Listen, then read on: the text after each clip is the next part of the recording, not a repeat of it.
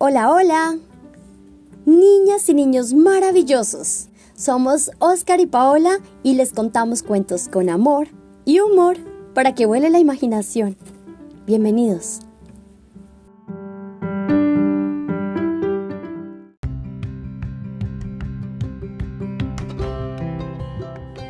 Hola, soy Oscar y hoy vamos a leer Camila la jirafa, de Ana Rita Russo de Sánchez y Adelaida Guerrero Bustillo.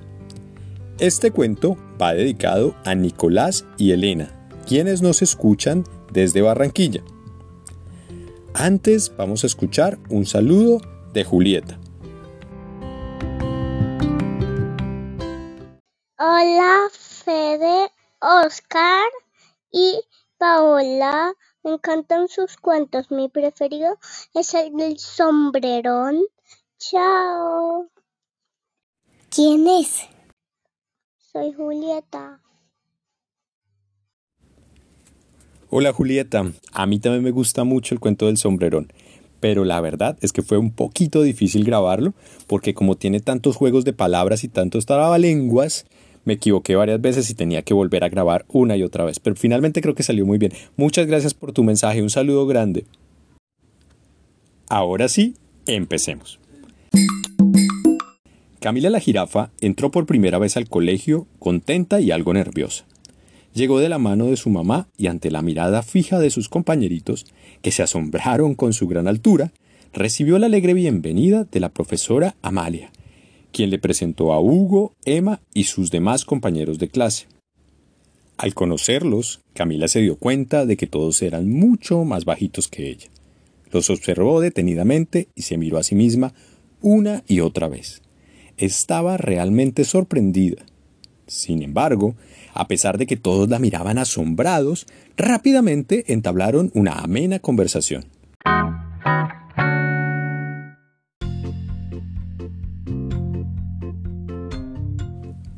A la hora del recreo, Camila salió corriendo detrás de sus nuevos amigos, quienes saltaban emocionados de un lugar a otro porque era tiempo de jugar. Yo primero, dijo Emma, trepándose en un árbol para empezar a contar. Camila tímidamente sonrió sin decir nada, pero cuando Emma comenzó a contar... Uno, dos, tres. Camila corrió velozmente hacia un árbol para esconderse detrás de él. Al terminar de contar, Emma abrió sus ojos y gritó. ¡Por Camila! ¡Que está en el árbol!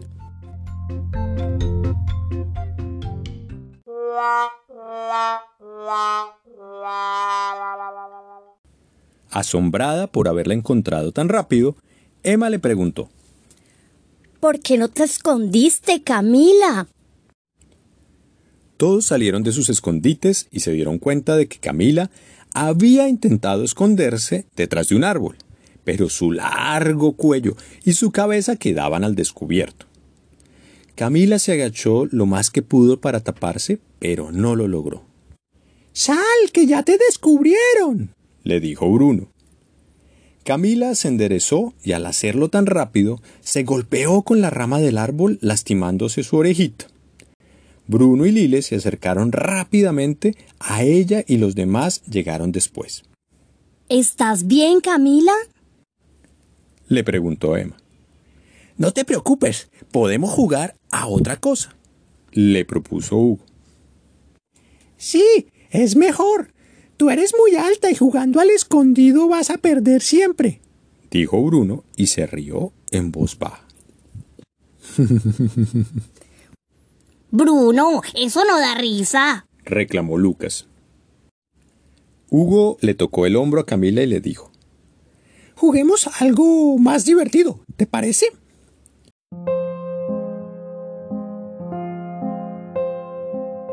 A Camila se le llenaron sus ojos de lágrimas, pues se sentía mal por lo sucedido. Sin decir nada, salió corriendo hacia el salón de clase y no quiso hablar con nadie más. Mientras la profesora Amalia les explicaba la tarea que debían hacer en casa, Camila siguió pensando en lo que había pasado jugando al escondido.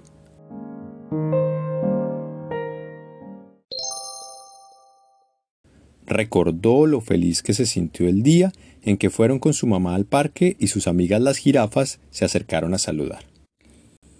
¡Qué bella y espigada es Camila! dijo una de ellas. Me encanta su estatura, dijo otra. Tu hija tiene un cuello largo y maravilloso, añadió otra. Gracias, amigas. Mi Camila es hermosa, dijo su mamá mientras la acariciaba. Camila no comprendía por qué, si su altura era tan hermosa, le impedía jugar con sus nuevos amigos.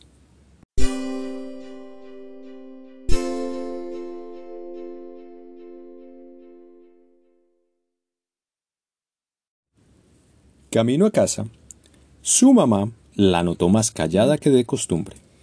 Cuéntame, hijita, ¿cómo estuvo ese primer día? ¿Hiciste muchos amigos?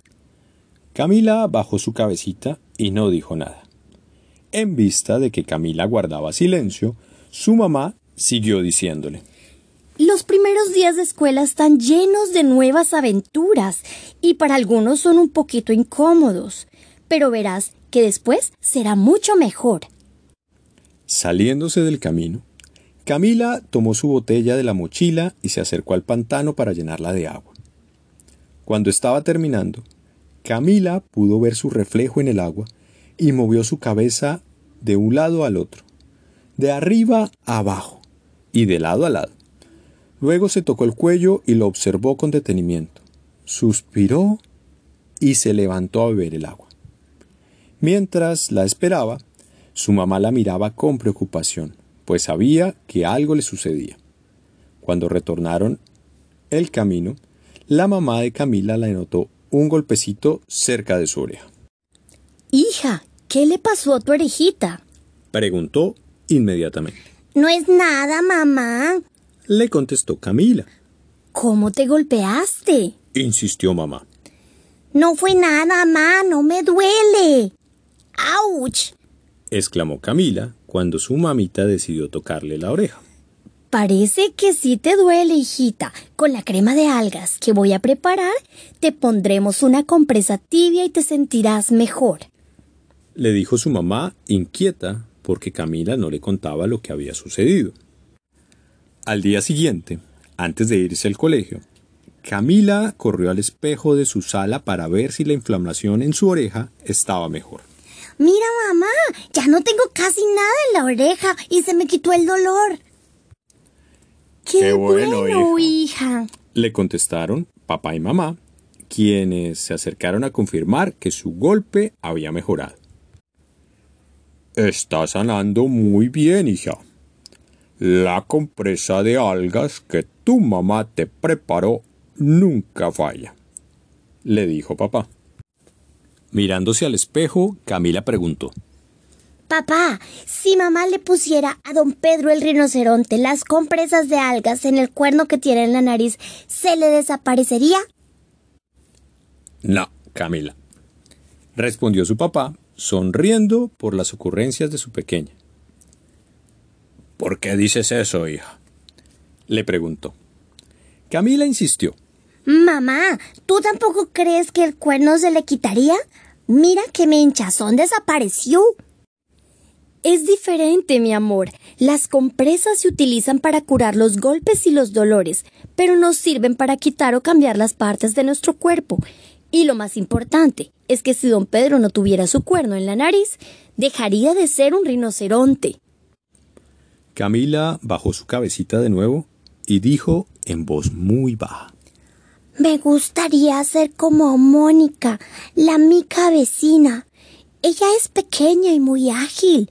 Si yo fuera como ella, podría jugar con mis amigos sin ningún problema. Los papás de Camila se miraron entre sí. Todos somos únicos y diferentes. Tal vez no seas ágil igual que Mónica para trepar en los árboles, pero corres muy rápido y tu cuello es muy flexible. Y además, eres muy divertida, la animó su papá. Claro que puedes jugar con tus amigos, hijita. Me parece que el golpe en la oreja tiene algo que ver con eso. Dijo su mamá. Fue entonces cuando Camila les contó a sus papitos lo que había pasado mientras jugaba al escondido. Luego de escucharla, los papás de Camila la acariciaron y le contaron cómo ellos también jugaban al escondido cuando eran niños y cómo tuvieron que hacer para esconderse a pesar de su altura. Su papá le contó que una vez dedicó un día entero a explorar escondites y encontró una gruta. La entrada era muy pequeñita, pero por dentro se veía iluminada. Al adentrarse en ella, se dio cuenta de que su interior era muy amplio y que allí nadie podría descubrirlo. Camila, entusiasmada con el gran hallazgo que había hecho su papá, les dijo que tenía muchas ganas de ir a la escuela a investigar dónde había un buen escondite. Cuando era niña, encontré un árbol muy grande y lleno de flores. Era mi sitio preferido para esconderme. Añadió su mamá. Puedes buscar otros árboles más altos y frondosos que ayuden a ocultarte mejor, hijita. Le propuso. Más tarde, al llegar a la escuela, Camila se encontró una gran algarabía.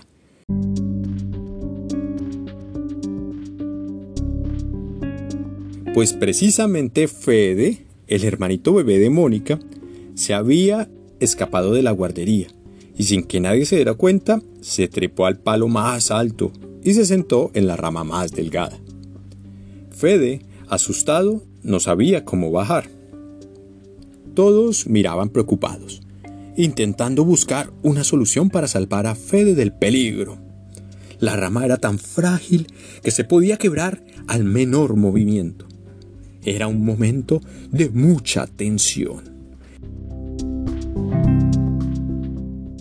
Camila se acercó al árbol y observó muy atenta todo lo que estaba sucediendo. Emma se percató de la presencia de Camila y dijo Profesora Amalia, yo creo que Camila tiene la solución. Tal vez si estira su cuello alcance al bebé y lo salve.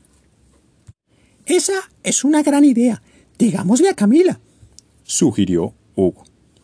A la profesora Amalia también le pareció que el plan podría funcionar, así que todos se acercaron a ella para contárselo. Sin embargo, dudando de que pudiera ser capaz de hacerlo, Camila se dio vuelta y se dirigió al salón de clases. Camila, espera, ven con nosotros, dijo la profesora Amalia. Estamos seguros de que puedes ayudar al bebé Fede. Claro que puedes, Camila. La animó Emma. Sí. gritaron todos. Camila, aún asustada, decidió ayudar al bebé y llegó al lugar donde estaba el árbol para rescatarlo. Respiró profundo, estiró su cuello lo más que pudo y con mucha suavidad alcanzó al bebé Miquito y lo bajó lentamente hasta el piso. En ese momento estalló la alegría en el lugar. Todos gritaron emocionados. ¡Ha salvado al pequeñito! ¡Viva Camila! ¡Viva nuestra amiguita la jirafa! Camila estaba muy feliz, pues gracias a su largo y flexible cuello, el bebé estaba a salvo. Lucas no perdió la oportunidad para felicitar a Camila. Camila bailaba muy contenta, pues se sentía muy orgullosa de ser una jirafa y además descubrió que justo en ese árbol tan alto y frondoso podía esconderse muy bien. Al salir de la escuela, cuando llegaron sus papás, la profesora Amalia les contó la gran hazaña de Camila. Maravillados con lo sucedido y llenos de alegría, corrieron a abrazar a su hija al verla tan feliz. Este cuento nos enseña que nuestras características físicas no son un aspecto negativo. Por el contrario, son absolutamente positivas porque esas características son las que nos hacen seres únicos, especiales y absolutamente valiosos, diferentes a cualquier otro ser que exista. Hola, soy Fede y voy a hacer las preguntas. Primera pregunta, ¿qué jugaron Camila y sus amigos en el descanso?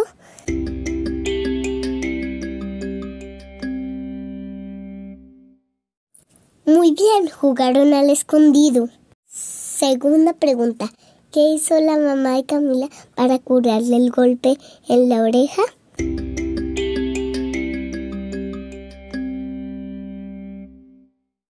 Eso es, le puso compresas de algas. Tercera pregunta, ¿dónde se escondían los papás de Camila cuando eran niños?